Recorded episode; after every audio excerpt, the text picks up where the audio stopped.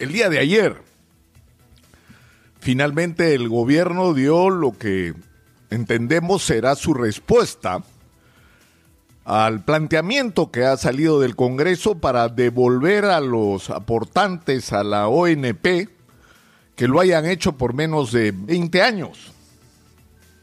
Y esto ha tenido en el centro una discusión que es absolutamente relevante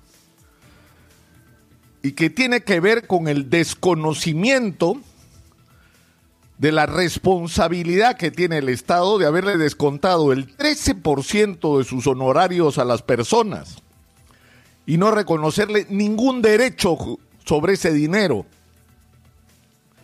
siempre y cuando no hubiera aportado por lo menos 20 años. Lo increíble, cuando uno escucha los argumentos, que nos dicen que hay una diferencia entre la AFP y la ONP, que la AFP es un fondo de capitalización personal y que tu dinero está ahí, que en la ONP es una especie de gran bolsón donde entra el dinero para que con lo que tú aportas se pague la jubilación de los que lo necesitan en ese momento. Y que por lo tanto el dinero en términos prácticos no existe y no podría ser devuelto, a menos que te vayas a una AFP. Porque ahí sí hay bono de reconocimiento. Ahí se olvidan del argumento que esto es un bolsón, que la plata no es de nadie. Ahí no, ahí la discusión cambia. O sea, a la hora que se trata de las AFPs, ese dinero sí existe. Es más, se llama bono de reconocimiento. Pero espérate un momentito. Si es válido para la ONP, ¿por qué no es válido cuando se habla de devuelvan, no a la AFP, a la persona que dio el dinero, ese dinero? Esta, esta discusión es absolutamente relevante, porque pone en el centro, además, no solo esta especie de, actitud expropiatoria del Estado peruano, porque lo mismo ocurrió con el FONAVI. Es una vergüenza que se haya tenido que ir hasta donde se ha ido a lograr, es decir, que, que reunir millones de firmas para que le devuelvan a la gente su plata que le descontaron para darle una vivienda que nunca le dieron. Y ha tenido que ir hasta el Tribunal Constitucional. Es decir, estamos planteando la misma discusión sobre los jubilados en un contexto. Nosotros hemos mostrado esta semana la vergüenza de nuestro sistema de jubilación.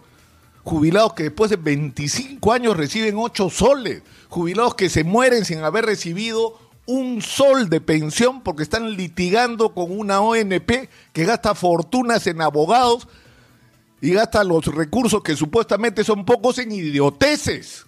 Porque dígame si no es una idiotez andar comprando tomatos con el loguito bien bonito de la ONP cuando hay jubilados que ganan 8 soles. Es una falta de respeto. Si algo ha sido importante el día de ayer, y yo creo que sí ha sido una victoria, por supuesto que sí ha sido una victoria de los jubilados, porque por fin está esto en el centro del debate. Por fin despierta la atención de nuestros políticos fuera de la campaña electoral, porque en campaña electoral todos hablan de los jubilados para secuestrarle los votos, pero a la hora de la verdad, a la hora de tomar decisiones, no existen los jubilados para la clase política peruana. Y ya es hora de que les prestemos atención y por eso lo de ayer es importante, porque ayer se ha ganado el que se reconozca que así no hayas aportado 20, 20 años, tienes derechos y tienes que recibir una jubilación, porque para eso aportaste. Pero además, y acá hay una discusión pendiente, debes o no debes tener el mismo derecho que te, reconocen cuando te quieres ir a una AFP, a que si por una urgencia como la que estamos viviendo necesitas parte del dinero que has aportado para comer.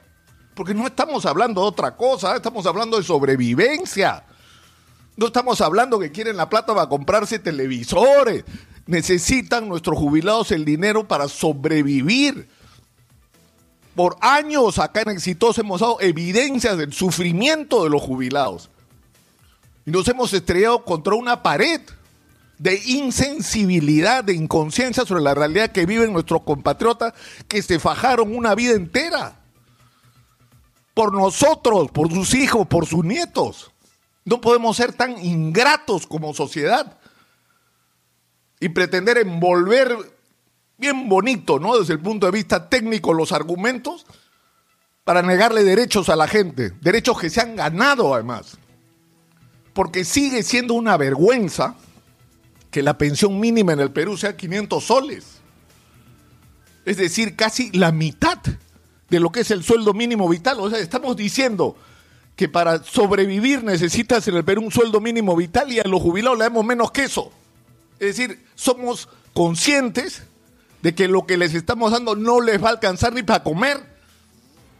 Y nos parece un gran éxito que ahora la pensión mínima sea 500 soles. Y ahora se le está ofreciendo 250 y 350 soles a los que han aportado menos de 20 años.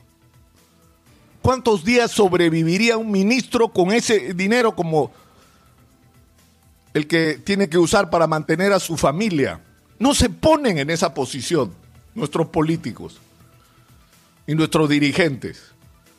Y yo creo que el problema de fondo es que en el Perú de lo que se trata es de gobernar para la gente.